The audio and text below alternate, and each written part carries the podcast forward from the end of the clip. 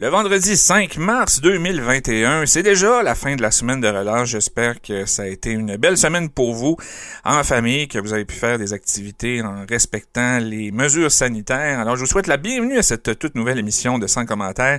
Nicolas Rochette au microphone, très heureux à nouveau d'être avec vous euh, cette semaine euh, pour une émission qui sera euh, toute spéciale pour moi parce que d'entrée de jeu, vous savez, dans la région de Québec, depuis une semaine, la grosse nouvelle ou une des grosses nouvelles, ça a été l'annonce du décès de Maurice Tanguay et je cherchais la meilleure personne pour venir nous parler, pour venir vous parler euh, de Maurice Tanguay et je l'ai trouvé cette personne-là, c'est Éric Forêt, ancien maire de la ville de Rimouski et l'ancien vice-président et directeur général de l'Océanique de Rimouski. Alors Éric a vécu les premières années du club euh, à Rimouski avec Monsieur Tanguay, donc les années des Le Cavalier, Richards, Crosby. Alors on va s'entretenir avec Éric dans quelques instants.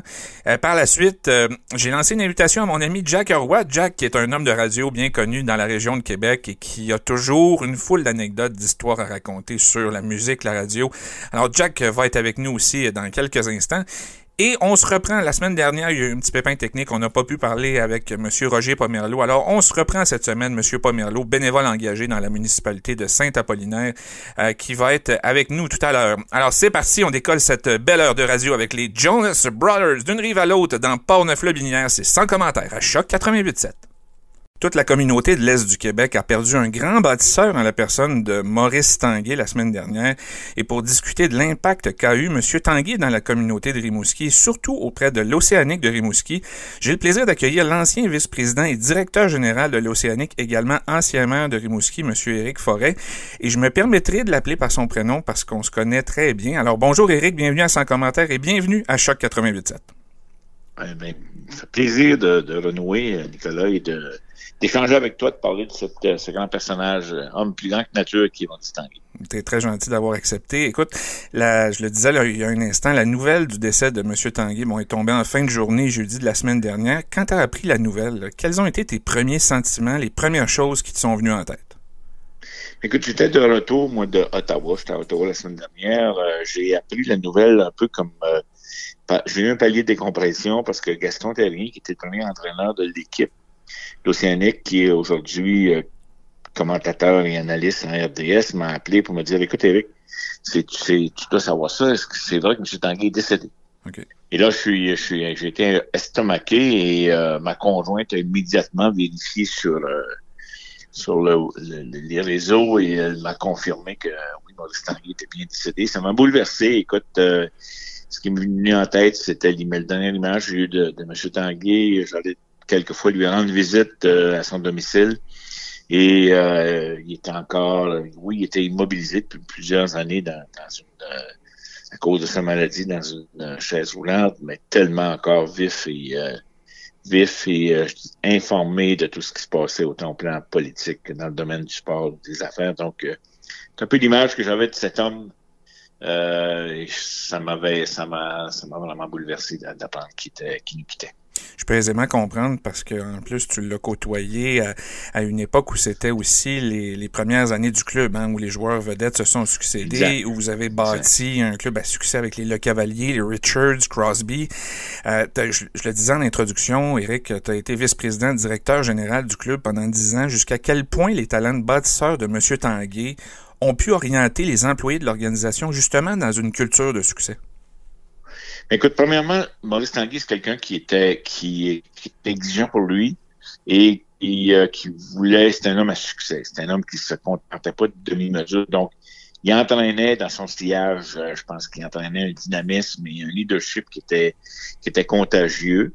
C'était quelqu'un d'ouverture. Moi, quand j'étais là pour les dix premières années de l'équipe, de 95 à 2005, et euh, je me souviens au début, moi j'avais proposé à M. Tanguay, euh, comme, comme j'avais une bonne expérience de la région, je disais, M. Tanguay, on devrait faire de l'Océanique l'équipe de toute une région. Et au début, M. Tanguay me disait, voyons, ça n'a pas de bon sens, euh, c'est le Canadien de Montréal, c'est Maple Leafs de Toronto, c'est pas les Maple de l'Ontario. Et au fur et à mesure, quand il a commencé à comprendre l'appartenance et commencé à, à, mettre en place et de voir, dans, de se projeter un peu dans le futur et qui a acheté l'idée euh, c'est quelqu'un qui embarquait pleinement. Donc, il y avait l'ouverture de considérer euh, ce que d'autres pouvaient apporter. C'est le signe d'un grand leader. Et euh, c'est clair que ce que Maurice Tanguay a infusé à l'organisation, c'est un niveau de professionnalisme. Quand les, gens de la région ont assisté au premier match en septembre 95, ils sont arrivés dans le Colisée de Rouski avec un, niveau de professionnalisme. C'était une équipe junior à l'époque qui avait des standards d'une équipe professionnelle avec toute la machine Tanguay au niveau de la mise en marché, euh, la, tous les, les, panneaux euh, de publicité, la qualité du magazine. Donc, il a su infuser cette, ce, grande, grande qualité d'organisation. Et grâce à M. Tanguay, tu l'as mentionné, on a lancé l'équipe avec un gars de la région qui s'appelait Alain Sirois, mais M. Tanguay a par la suite contribué fortement à emmener chez nous Vincent Le Cavalier, dont les parents souhaitaient que Vincent aille plutôt, prenne plutôt le circuit universitaire américain. M. Tanguay est allé chercher ses parents en avion, on fait des démarches. Il a convaincus euh, que Vincent pouvait jouer dans la Ligue junior majeure et, aussi euh, s'épanouir au plan scolaire. Mais avec Vincent, ça nous a permis par la suite de repêcher Brad Richard. Avec Brad Richard, on a gagné la Coupe Mémoriale. En gagnant la Coupe Mémoriale, ça a éveillé l'attention d'un jeune qui s'appelait Sidney Crosby. Donc, M. Tanguay était l'étincelle qui a amorcé cette chaîne qui a fait que euh, on a vu passer de six grands joueurs dans si peu de temps euh, dans l'organisation. Et je pense que le, le mariage entre la, la, qualité du leadership de M. Tanguay, l'arrimage avec les gens de la région ici, euh, je pense que ça a créé une solution gagnante. Juste pour vous donner une idée du, de, on avait des estimés les plus optimistes en moyenne de 3000 spectateurs. On a dans les dix premières années, le Colisée contenait 4285 sièges. Les dix premières moyennes de plus de 4500 spectateurs. on vendait des on vendait des autobus pleine qui partait de Campbellton au Nouveau-Brunswick venir assister à des matchs chez nous debout. Fait que ça te donne une idée que, que l'engouement était, il n'a pas été sur, un an ou deux, mais était euh, encore aujourd'hui, je pense que l'Océanique est vraiment une, organisation qui, qui, est de très, très grande qualité et qui attire encore beaucoup. Tu parlais des arrimages tout à l'heure que M. Tanguay avait su bâtir avec les gens de la région, avec les employés de l'organisation. Parlons aussi avec les joueurs. Parce que j'écoutais une entrevue qu'il avait accordée, je pense, il y a une dizaine d'années à Bruno Savard de Radio-Canada, où il racontait, bon, que c'était important pour lui d'être présent dans les opérations courantes de l'organisation. Mais pour ce qui est des joueurs, au-delà du fait que c'était lui qui était le patron, comment il a réussi à bâtir un climat de confiance avec eux tout au long de ces années? Bien, j'ai l'impression que c'est le contact que M. Tanguy avait. Pour, euh, pour lui, M. Tanguy a implanté dans l'organisation de grandes valeurs familiales. Et, euh, pour lui, les joueurs, c'était ses petits gars. C'était vraiment, les joueurs le sentaient, les joueurs le vivaient s'il y avait certains problèmes. M. Tanguy était toujours à, à, répondre présent. Et euh, je pense que cette communication-là entre les joueurs, d'ailleurs, fait un peu cocasse M. Tanguay était tellement euh, impliqué émotivement avec l'ensemble des joueurs que M. Tanguay n'arrivait pas. Moi, je n'ai jamais vu M. Tanguay être capable de regarder un match au complet dans les gradins. Ah ouais. Euh, il regardé un petit bout, il s'en allait dans son bureau, il écoutait quand, quand la foule criait, il savait qu'on avait fait un, but ou pas. Même à l'extérieur, moi j'ai fait des voyages avec M. Tanguay où euh, on est allé à l'extérieur et la même chose à l'extérieur, il sortait dans son auto il était trop émotivement, tellement émotivement impliqué avec, euh, avec les joueurs qu'il n'arrivait pas à regarder un match. Moi, les dix ans que j'ai été avec lui, il a jamais été, j'ai jamais été témoin où il a, il a assisté à l'ensemble de la rencontre dans les gradins. Il était trop émotivement impliqué euh, auprès de l'ensemble des joueurs et, et là, on a connu des joueurs sur les dix premières années. Donc, euh, plusieurs éditions différentes avec des joueurs différents, mais M. Tanguy était quelqu'un qui avait une relation exceptionnel et, et je pense qu'on peut prendre à témoin aujourd'hui quand on, regarde l'hommage que Sidney Crosby lui a rendu, euh, euh, Vincent Le Cavalier, Brad Richard, Alan Sirois, nommer tous les joueurs qui ont passé dans l'organisation. Il n'y a personne qui, euh, qui, à mon avis, tout le monde n'a que des éloges à faire à M. Tanguy. Et quand on a la chance de, de croiser euh, et de travailler avec euh, quelqu'un de la trempe de Maurice Tanguay, euh, il faut puiser toujours le meilleur de chez ces gens-là. Et toi, Eric, c'est quoi la valeur que tu vas, la plus importante chez M. Tanguay que tu vas conserver? Ben moi, je pense, pour moi, M. Tanguay était un mentor, c'était presque un deuxième père. Euh, je pense qu'un des, des, grandes valeurs de M. Tanguay, c'était sa générosité. C'était quelqu'un qui qui appréciait tout le monde. M. Tanguy m'a toujours dit, tu sais, Eric, moi, dans mon organisation Ameublement Tanguy, les deux postes, c'est plus important pour moi. On peut s'attendre à être son directeur des ventes ou son gestionnaire. Il dit non, moi, mes deux postes, c'est plus important, c'est la réceptionniste ou le réceptionniste et là ou le livreur. Je dis, ah oui.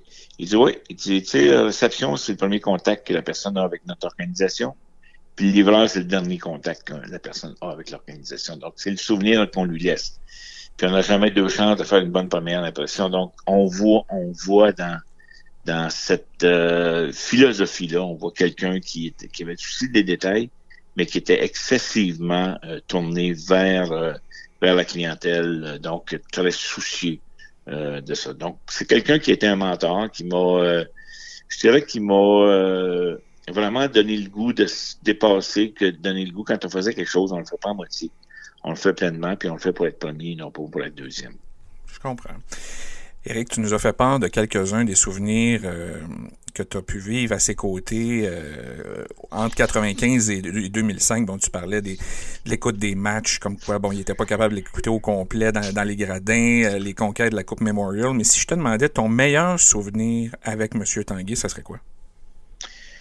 Il y a une multitude de souvenirs euh, qu'on a vécu ensemble, mais je voudrais peut-être conter une anecdote qui, qui, est, un, qui est l'homme, mais qui est un très bon souvenir pour moi. Euh, M. Tanguy était d'une très grande générosité, on le sait tous, de par sa participation à des organisations sans but lucratif, de par la Fondation, mais c'était quelqu'un d'une très grande générosité aussi, gratuite, euh, discrète. Les gens, les gens qui ne voulaient pas être... Euh, que ça se sache publiquement. Mais un des bons souvenirs que j'ai, c'est qu'à un Noël, M. Tanguy me dit euh, Écoute, Eric, je voudrais que tu fasses passer un bon Noël à une famille qui le mérite. Fait que euh, je suis parti avec mes contacts, j'ai contacté les organisations dans le domaine des, euh, de la santé. Ça, j'ai trouvé une famille qui qui, qui était méritant, qui, qui avait des, des, grands besoins, mais qui travaillait fort. Et M. Tanguy, je lui ai dit, M. Tanguy, vous me donnez quoi comme budget? Il dit, écoute-moi bien, toi, je t'ai-tu parlé de budget? je t'ai dit, fais passer un joyeux Noël à une famille qui le mérite. Parle-moi pas de budget. Fait que ça donne, c'est une anecdote qui illustre bien euh, la nature de Maurice Tanguy, qui était quelqu'un qui, qui, était d'exception, quelqu'un vraiment. Euh, moi, j'en garde un souvenir. Je vous dis, ça presque été, euh, ça a été un grand bout mon, mon deuxième père. Donc, c'est quelqu'un qui m'a marqué profondément. Éric, en terminant, euh, bon, tu as été conseiller municipal, maire de Rimouski, tu sièges maintenant au Sénat. Bon, tu es une personnalité incontournable dans la région et j'imagine que euh, toi et l'ensemble de la communauté, vous allez vous réunir et vous mobiliser au cours des prochaines semaines pour honorer la mémoire de M. Tanguy. Avez-vous déjà des, discussions en cours en ce sens-là? On n'a pas de discussion en cours. Euh, il reste que c'est clair que dans le temps de pandémie, moi je parlais à Jacques, son fils, où il va avoir une cérémonie plus, je dirais, beaucoup plus intime, compte tenu des limites que la pandémie nous, nous, euh, exige. Mais euh, j'ai l'impression et euh, moi, c'est clair et net qu'on va subtilement passer le message. Il est tellement fait pour la région que, à mon ami, la région en doit et déjà l'Océanique a commencé à, à rendre des hommages particuliers, mais il est clair que les on va sûrement dans les dans les mois qui viennent trouver une façon de de rendre à cet homme le mérite qui lui revient. Oui, puis ça va être tout à son honneur, bien entendu. Éric Forêt, ça a été un grand plaisir de te recevoir aujourd'hui. Je rappelle aux auditeurs que oui, tu es actuellement sénateur, puis on pourra peut-être se, se, redonner rendez-vous peut-être pour te parler de tes fonctions au Sénat, des causes qui te sont chères, des dossiers que tu y fais progresser. Mais tu as aussi été euh, maire de Rimouski et vice-président et directeur général de l'Océanique. Merci beaucoup d'avoir été avec nous aujourd'hui. Un plaisir et meilleures salutations à tous vos auditeurs et auditrices. Alors, on se dit à la prochaine. D'une rive à l'autre, c'est sans commentaire à Choc 88.7. Si je vous parle de Jack Roy, vous allez penser à l'homme de radio jusqu'au début des années 2000. De mon côté, moi, j'ai connu Jack en politique et j'ai un profond respect pour lui. Et pour l'anecdote, je rêvais un jour de faire de la radio avec lui. Alors, je pensais que c'était une bonne idée qu'on puisse prendre de ses nouvelles. Salut Jack, bienvenue à Sans commentaire et bienvenue à Choc 88.7. Hey, salut Nicolas, bonjour. Et je voudrais en mettre, ben, c'est sûr que je veux saluer euh, tes auditeurs, les gens de Portneuf, les gens de Brière. Mais euh, ton introduction concernant euh, les gens qui peuvent me reconnaître, il y en a de moins en moins. Hein. Ah oui? malheureusement. Ben oui, parce qu'écoute, nous, le, le fort de, de, de, ma vie radiophonique s'est passé dans les années 80-90.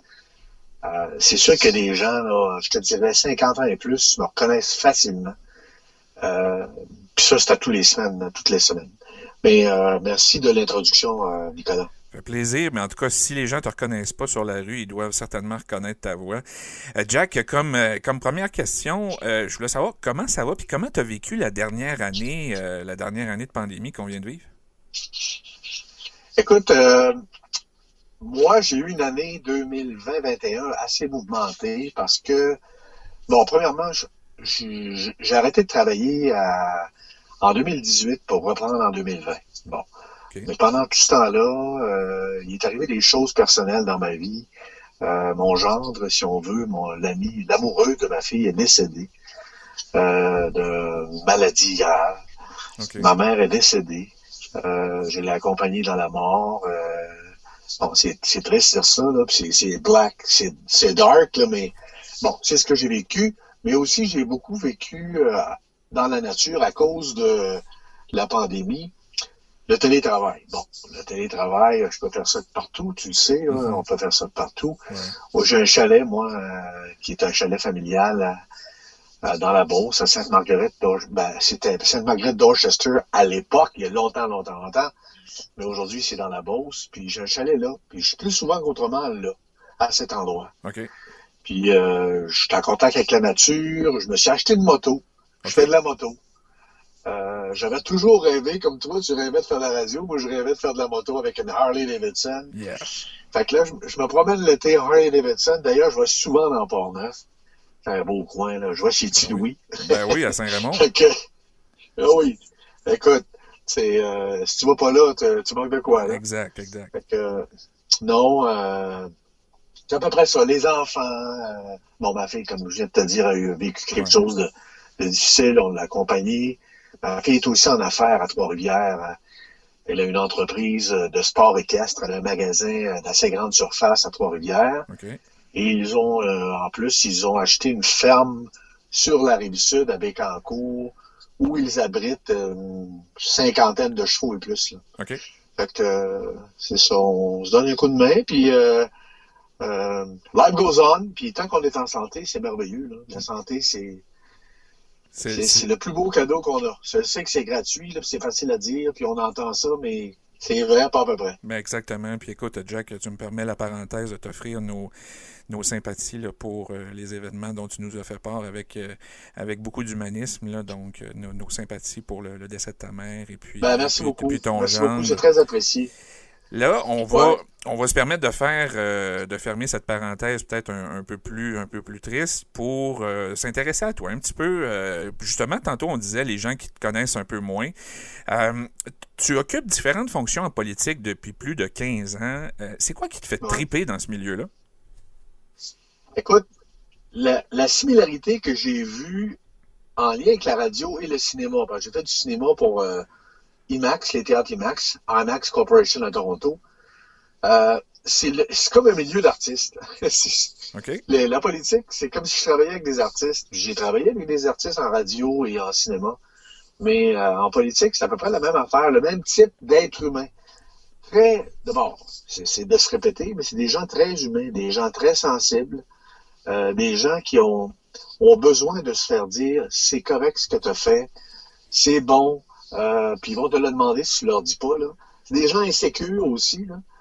Euh, ils font face au public. Puis, euh, ça, c'est vrai. Ben, ça, c'est vrai. Tu l'as vécu, t'en as sûrement déjà parlé, là. oui, puis ça, c'est vrai ce que tu dis, c'est des gens, c'est des gens insécures, puis euh, on ah, l'oublie, on, puis on l'oublie souvent, hein, il, il, nous semble très, très fort, euh, presque inattaquable, mais c'est des gens qui sont d'une extrême vulnérabilité et qui s'engagent, ah, et, qui, s'engagent tout parti politique confondu pour l'avenir du Québec. Et ça, c'est extrêmement noble aussi. Ouais. Puis, ça, trop souvent, dans les médias, on passe à côté, on n'en parle pas de ça. Ouais. On parle pas du côté humain, on parle pas de ce que ces gens-là vivent, et on oublie justement le fait que ça demeure des êtres humains tout le temps.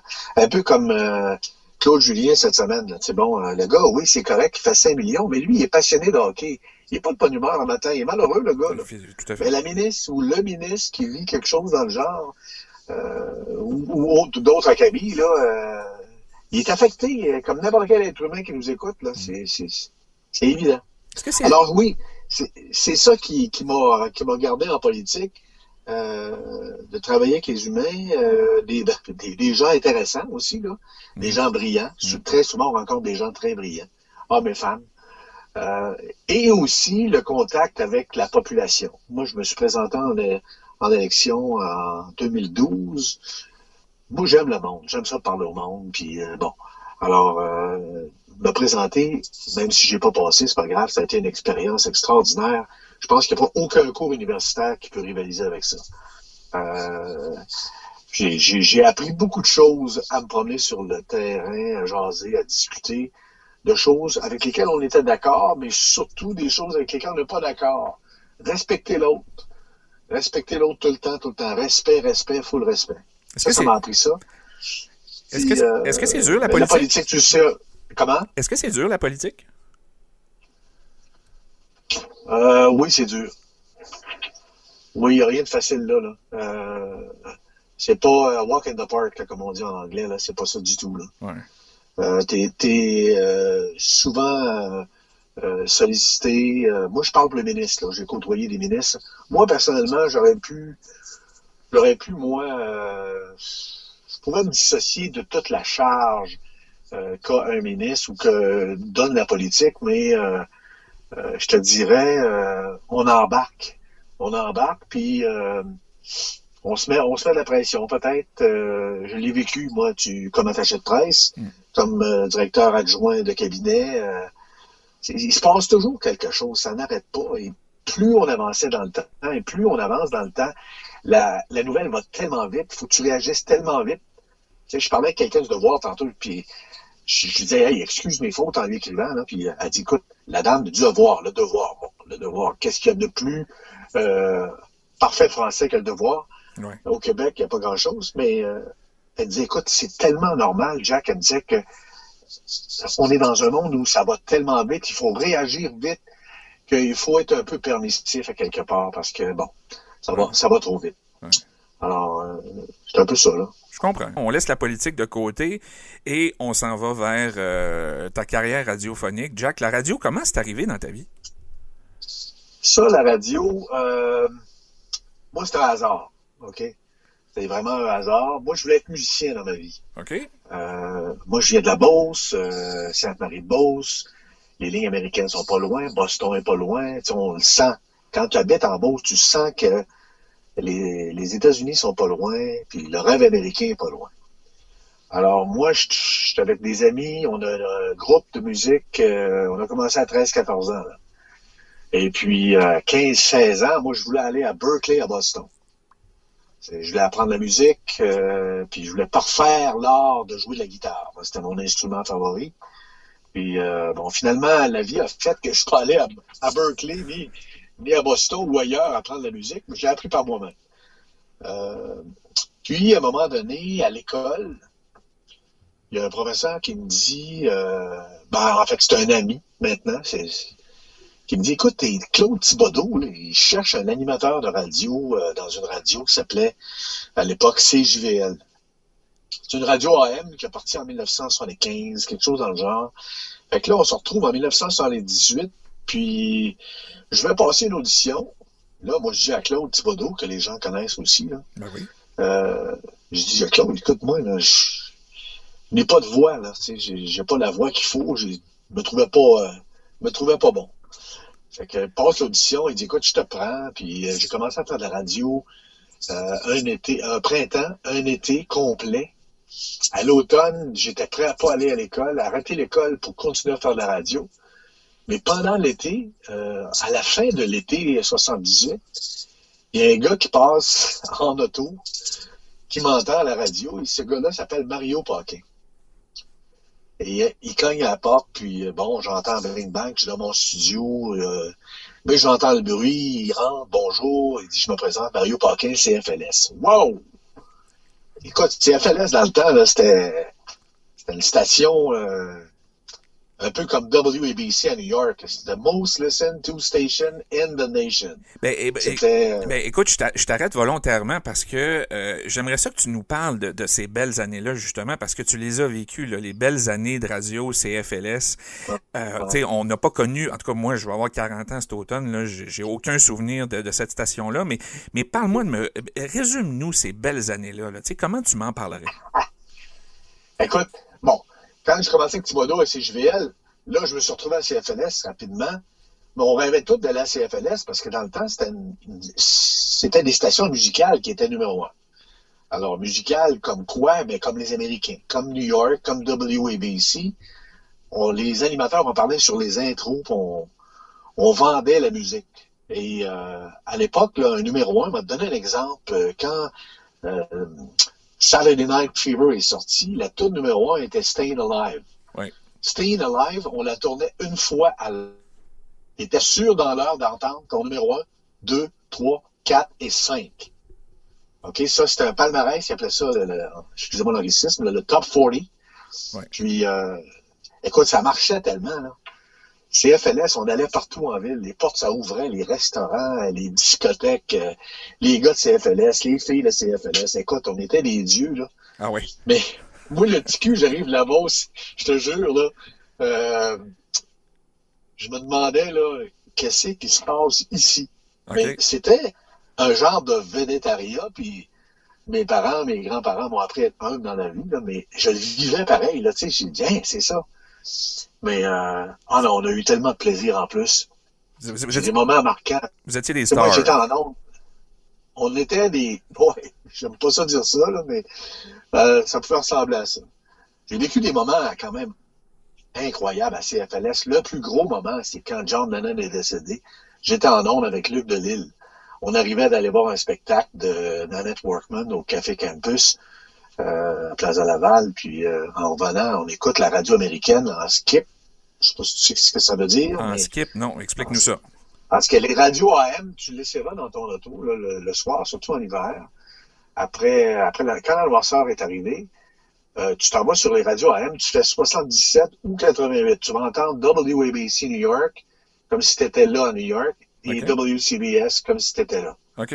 Et c'était la même chose à l'époque, sauf que c'était des stations musicales à l'époque. Donc, on revient, puis on entend à WABC que John Lennon was shot Oh. mais on n'en sait pas plus. Puis après ça, euh, on s'en va tout de suite à la station. On a passé des heures, des heures, des heures et des heures à faire une émission spéciale sur le décès de John Lennon. Ça, c'est une belle époque. Après ça, ben, je me retrouve à FM 93. C'est encore là, Claude Thibodeau. Claude, il m'appelle puis il me dit euh, Jack, je suis rendu à FM 93, CJMF, on appelait ça CJMF à l'époque. Ouais. Puis euh, il dit écoute, euh, j'aurais quelque chose pour toi à l'automne. On était en 81 à ce moment-là. Il dit, OK, je suis prêt. Je savais, on, on savait déjà que la FM prenait de plus en plus d'ampleur. Euh, pas partout, mais bon, ça s'en- ça s'arrivait. Alors, je me suis retrouvé le 20 septembre 1981 sur un show qui s'appelait Le Trafic lourd. OK. Et je peux rien que te, je peux rien que te dire que c'était très lourd. c'était très heavy metal. Ah ouais. Euh, mais j'ai adoré ça. Puis après ça, ben, je, je me suis mis à faire le retour à la maison. Euh, ça, ça a été vraiment euh, le show préféré de, de, de tous les shows que j'ai fait dans ma vie. Là. Euh, un retour à la maison, j'ai fait ça quasiment proche de 10 ans. OK. Euh, on était numéro un. Tu sais, quand le zoo est arrivé, en plus, écoute, là, on a battu des records. Euh, et là, encore une fois, on a revécu le, le Star System, si tu veux. Là, les portes, ça partout. Puis euh, les gens nous connaissaient, les gens nous aimaient. Il y a eu une tragédie là-dedans aussi qui a, qui, qui a résulté en quelque chose de très positif. C'était la fermeture du 93 Ouais. en 1984, le 31 mars, et sa réouverture la même année, le 18, euh, le 18 août euh, de la même année, en 1904, euh, 1984, oui. Euh, et donc, on a eu énormément de peine de voir ça fermé. Écoute, 300 000 signatures à l'époque, il n'y avait pas d'Internet. Il n'y a rien, là. Il n'y a rien d'électronique par lequel on peut communiquer, mais les gens se déplaçaient pour signer des pétitions pour garder le 93 ouvert. Ça, c'est du vrai, 300 000. c'est du vrai engouement, ça, comme on dit. Ah non, non, ça c'est un mouvement social incroyable. Ouais. Euh, ça nous a marqué, euh, ça nous a rapproché des gens. Aujourd'hui, ben, les gens nous en parlent encore. Il n'y a pas une semaine on n'entend pas parler, moi, là. Ben non, je comprends. J'ai une anecdote. Écoute, faut que je te compte ça. Ben oui. Quand j'ai commencé à faire de la politique, j'étais avec Mme Françoise Gauthier. Que je connais aussi, que, euh, que je connais aussi très bien. Ouais, OK. Bon, elle était à ce moment-là ministre euh, du Tourisme. Ouais. Puis là, on me dit, euh, Jack, as-tu peur des journalistes? Non, non. Je dis, c'est mes, amis, je les connais, les, les journalistes, puis tout ça. Bon. Alors, premier matin au Parlement, porte 6, euh, la sécurité, le gars de la sécurité, il dit, Madame Gauthier, bienvenue. Là, il me donne ma nouvelle carte, puis là, il voit Jack Roy. Hey, dites-vous Jack Roy de la radio? je dis oui. Il dit, vous êtes mon idole. Ah oui? Oh, je te jure. Madame Gauthier, elle me regarde de travers en me disant Mais quelle sorte de bébite que tu es. Alors, c'est ça, ça a commencé de même. Euh, mais euh, ça, ça nous a fait vivre, c'est sûr, ce, ce passage des années 80-90, là, ça nous a fait vivre de bons moments et encore aujourd'hui par le souvenir des gens. Je comprends. Hey Jack, le temps passe euh, très très vite en ta compagnie. J'avais envie de te poser quelques petites questions rapidement. Euh, bon, Ouais. tu parlais tantôt euh, que tu voulais faire de la musique, devenir une rockstar. Ton groupe de musique préféré, c'est lequel? Ah, mon Dieu, mon Dieu. Il y en a deux. Il y en a deux. J'aime les nouvelles musiques aussi. là. J'écoute Jared Leto avec 30, 30 Seconds to Mars actuellement. J'adore ça. là. Ça, j'aime bien gros ça. Mais les groupes euh, cultes là, de l'époque, Pink Floyd et Led Zeppelin, ça, il n'y a aucun doute.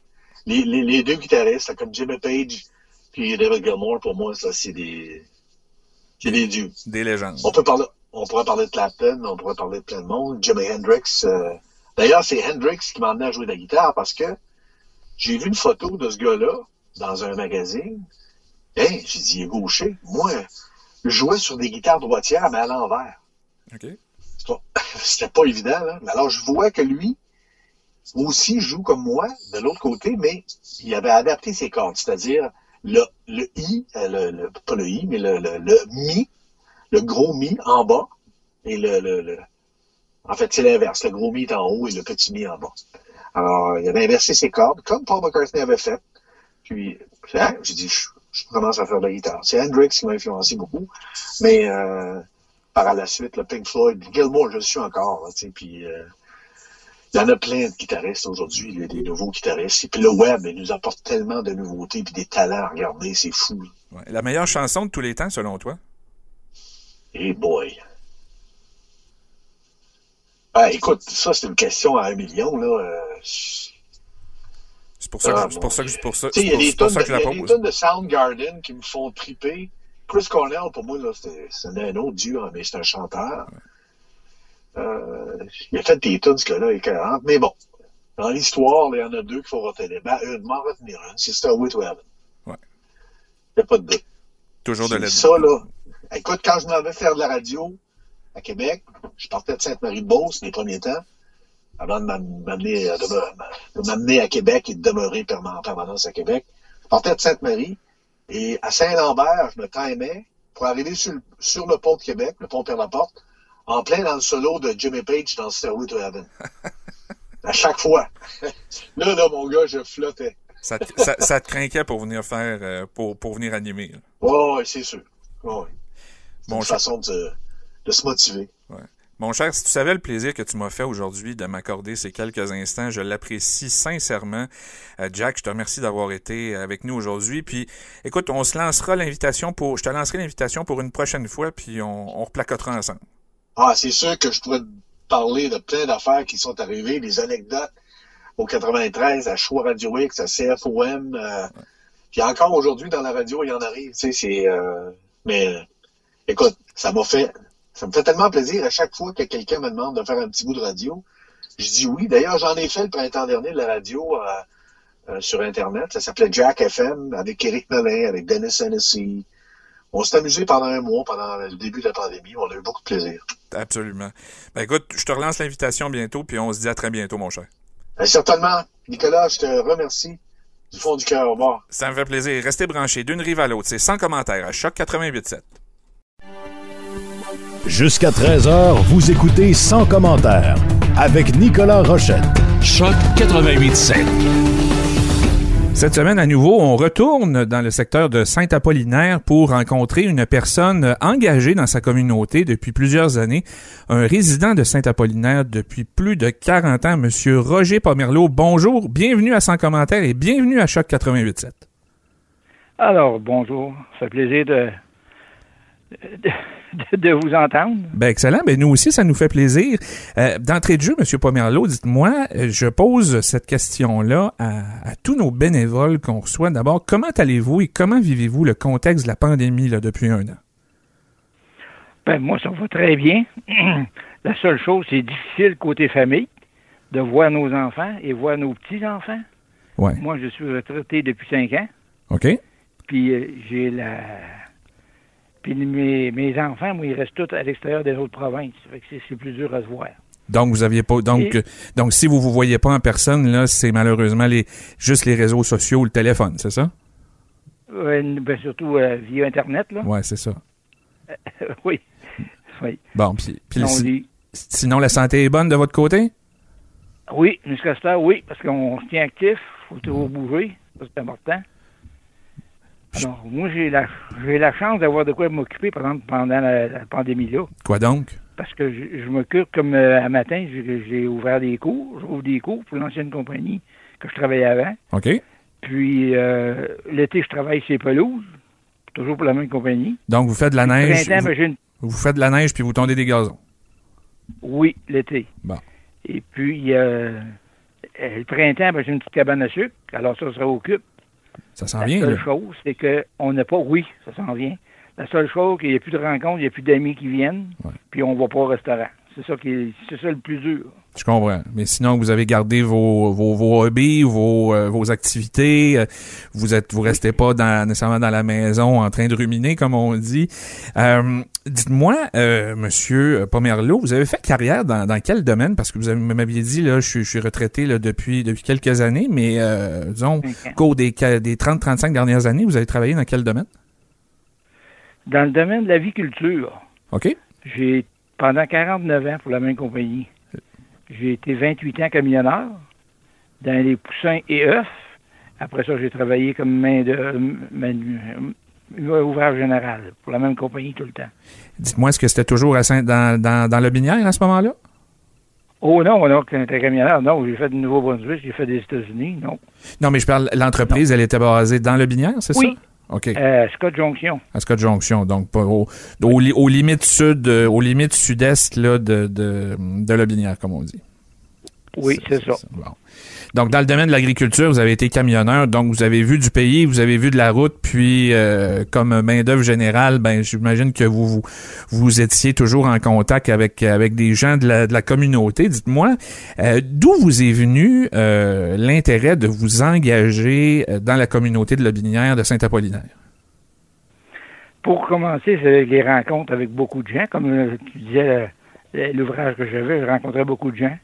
C'est de savoir écouter nos gens et euh, écouter ce qu'ils ont à dire. Puis il y en a, vu que tu es un étranger, ils sont, sont beaucoup euh, ouverts à compter des histoires. Alors, t'écoutes sans les juger. Puis là, je me suis aperçu que le monde a besoin d'écoute. Bon. Ça, c'était mon gros point.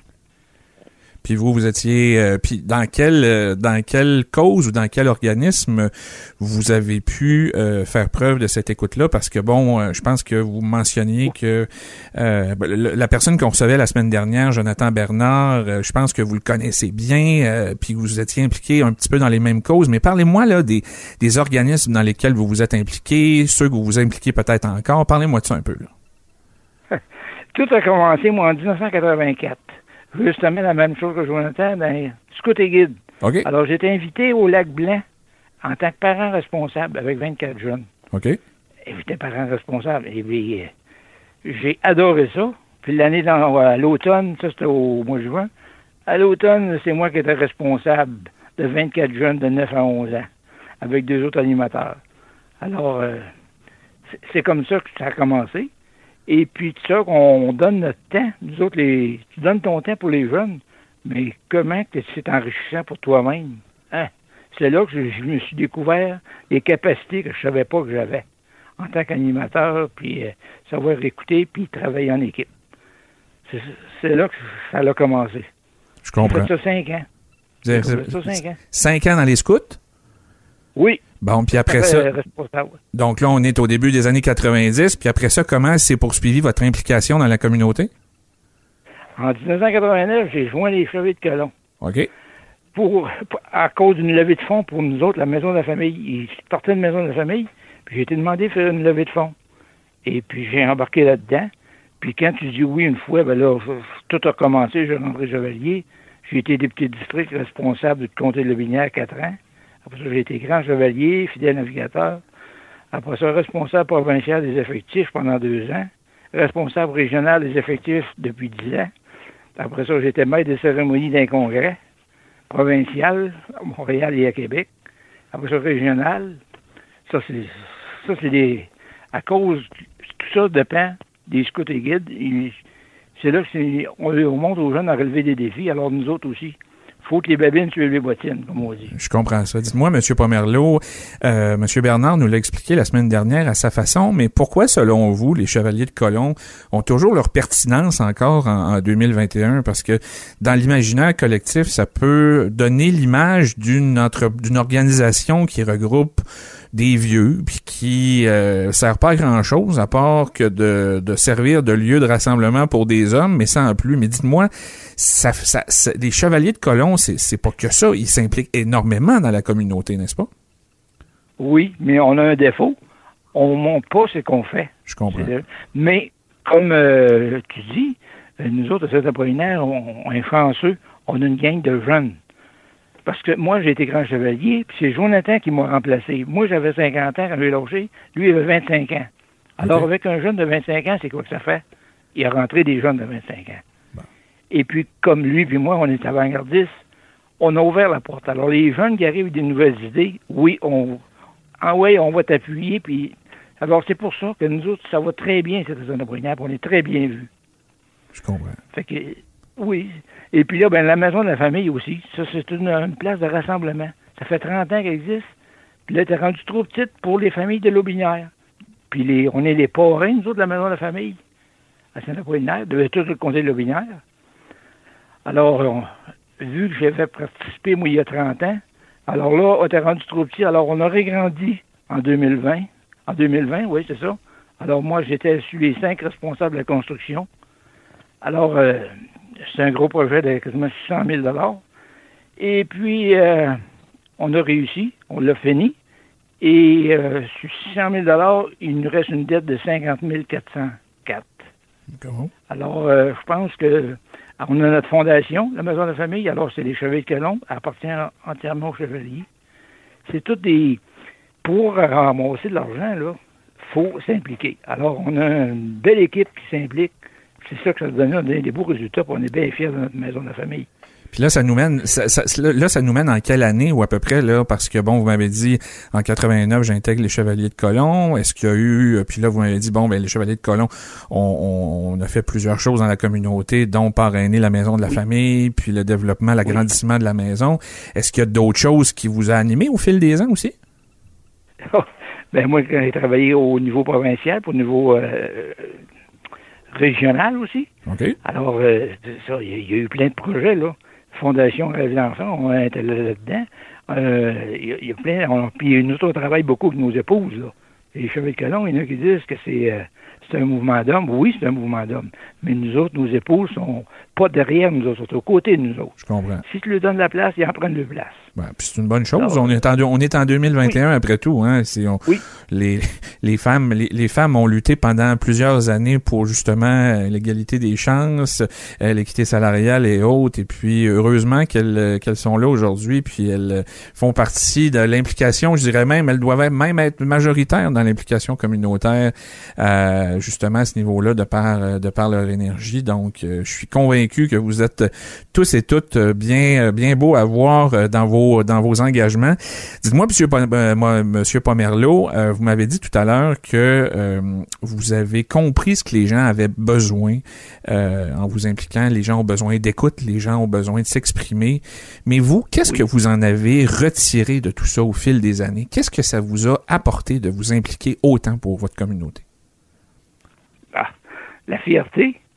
Tu vois les, les jeunes, là, rien qu'un d'un scout, là, tu vois les jeunes aujourd'hui, écoute, euh, il y avait 9, 11 ans, euh, mais ça, en, 80, en 84, aujourd'hui, c'est du monde qui ont 40 ans.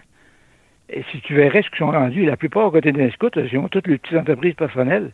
Pour moi, c'est une réussite, ça. Quand tu vois ça, là. Puis ils te rencontrent, puis ils te rappellent, ils se rappellent de toi, là. Fait que toi, tu nous as fait vivre des, des, des choses. On dit oui. Mais toi et tout, tu m'en as fait que nous autres, on a vécu les mêmes choses que lui. Mais il faut, faut bien se dire, par exemple, que moi, quand j'étais dans le scout, mes trois garçons y étaient aussi, là. Ça, ça fait une motivation, là. Je comprends. Quand tu pars de la maison, tu ne laissais pas les, les enfants tout seuls, tu partais avec les trois gars. C'est intéressant pour les épaules aussi. C'était C'était comme une activité de famille un peu. hein, là, vous étiez impliqué Oui. avec vos enfants. Vous étiez Oui. impliqué avec vos enfants euh, dans tout ça. C'est fort intéressant, Monsieur Pomerleau. Dites-moi, euh, bon, je comprends que là, l'émission va être euh, diffusée là, à, à la fin février, mais euh, qu'est-ce qu'on peut vous souhaiter pour le restant de l'année en 2021? Comment vous souhaitez, disons, si vous regardez là, tout le restant de l'année, ça serait qu'est-ce que je pourrais vous souhaiter là, de plus beau, de plus cher à vos yeux? Ça serait quoi? À mes yeux, moi, le plus cher, c'est de recevoir mes, mes enfants. Je sais que ça n'arrivera pas cette année. À part que mes trois enfants viennent restent dans trois provinces différentes. À toi, c'est de recevoir mes enfants, mes petits-enfants, chez nous, ici, à Pâques. Ben, gardez, gardez espoir, gardez espoir parce que le vaccin s'en vient. Puis euh, ayons, euh, ayons en tête qu'on va pouvoir un jour, euh, pas si lointain, peut-être cette année, pouvoir se regrouper à nouveau. Monsieur Pomerleau, ça a été un grand plaisir de vous recevoir aujourd'hui. Je vous remercie beaucoup d'avoir été avec nous. Puis vous êtes toujours le bienvenu à mon micro si vous voulez qu'on se refasse une petite jasette comme aujourd'hui. Ça va me faire toujours plaisir. OK. Mais moi, il faudrait dire d'autres choses. Ben oui, ben je vous en voudrais prie. te dire, moi, que nous autres, là, on est gâtés, cette saint apollinaire par la municipalité. OK? Ils sont à l'écoute de nos associations, ils sont toujours là. Si tu les membres les rencontrer, ils vont te rencontrer. Puis il y a toujours des belles félicitations euh, aux organismes. Alors moi, je suis fier d'être chevalier, puis je suis fier de ma paroisse. Alors, euh, je te remercie beaucoup. Écoutez, ça m'a fait plaisir. Puis la reconnaissance euh, que vous témoignez aujourd'hui envers effectivement les gens qui, euh, qui soutiennent les organismes dans lesquels vous êtes impliqués, c'est tout aussi important. Puis l'arrivée d'une station de radio dans les milieux locaux, les deux MRC qui sont les MRC de Port-Neuf, Lobinière, c'est justement pour faire écho à toutes sortes de belles initiatives comme celles dans lesquelles vous êtes impliqués depuis 40 ans. Alors, ça a vraiment été un bel entretien que vous m'avez accordé aujourd'hui. Puis je vous remercie sincèrement d'avoir été avec nous. Ben, c'était bien gentil, toi aussi. À la prochaine. À la te pro- souhaite, euh, bonne fin de journée. À la prochaine. Restez Merci. branchés. C'est sans commentaire sur les ondes de. Choc 88.7. C'est tout pour cette semaine. J'espère que ça vous a plu. Je vous souhaite une excellente fin de semaine partout où que vous soyez dans Port-Neuf-le-Binière. On annonce du beau temps, on annonce du soleil, pas de pluie, pas de neige. Alors, ça devrait être euh, parfait pour en profiter. Les patinoires vont être ouvertes. Bref, sortez dans le respect des mesures sanitaires, bien entendu, mais profitez-en. C'est parmi les dernières belles journées d'hiver qu'on a devant nous. Ne manquez pas dès 14 heures, c'est Raph dans le Dash avec euh, Raphaël Beaupré et Michel Beausoleil. Et vos week-ends à choc, ça commence aussi dès maintenant. D'abord, samedi et dimanche matin dès 8 heures, c'est Monsieur Vintage, Michel Carrier lui-même. Dès midi, samedi et dimanche, c'est Joël Garneau avec Garneau en stéréo. Manquez pas dimanche dès 16 heures, c'est l'Express Country avec Jeff Labrie et les deux éditions du Mixologue vendredi et samedi soir dès 20 heures. Et n'hésitez surtout pas à texter tout ce beau monde-là tout le week-end au 418-813-7420 pour leur dire bonjour, pour faire une demande spéciale. Ils vont se faire un plaisir de vous lire et de vous répondre. On se laisse avec la musique des vilains pingouins. Je vous souhaite une excellente semaine partout dans Port-Neuf-le-Binière sur les ondes de Choc 88.7. Salut!